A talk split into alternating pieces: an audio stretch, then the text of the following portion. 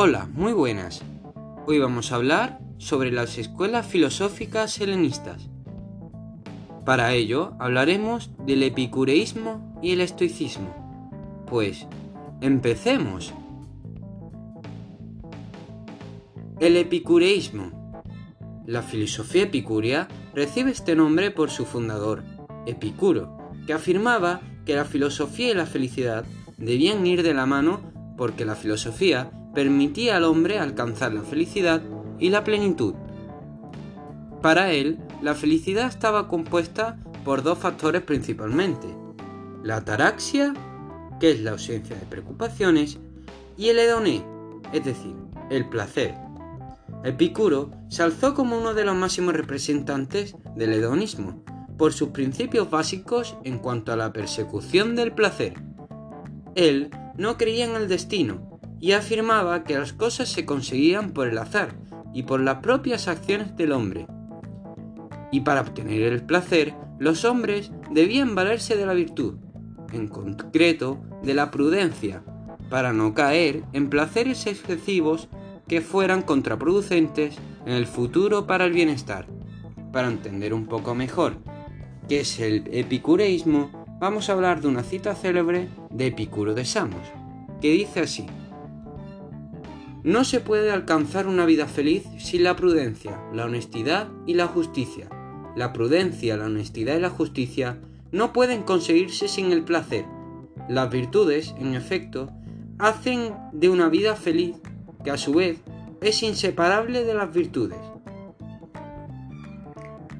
Y así terminamos el epicureísmo. Para seguir, hablemos del estoicismo. El estoicismo fue fundado por Zenón de Sitio en el año 301 a.C. y se podría afirmar que es la escuela filosófica opuesta al epicureísmo. El estoicismo afirma que la ética y la virtud son el eje central de la filosofía y que sirve para mostrar el camino al hombre para alcanzar la felicidad y la tranquilidad. Al contrario que los epicúreos, los estoicos sí que creían en el destino. Por lo tanto, el hombre sería feliz si aceptaba su destino, fuese el que fuese. Y con respecto a las pasiones y los placeres, los estoicos decían que debían ser apáticos a ellos y no aceptarlas, ya que en el futuro les traerían mayores problemas que beneficios. Así demuestra una cita célebre de Séneca y Marco Aurelio. Empecemos con Séneca. Dice así, la mente que está ansiosa acerca de eventos futuros es miserable. Y Marco Aurelio dice, la felicidad del ambicioso depende de la acción ajena, la del voluptuoso de sus pasiones y la del prudente de sus propios actos.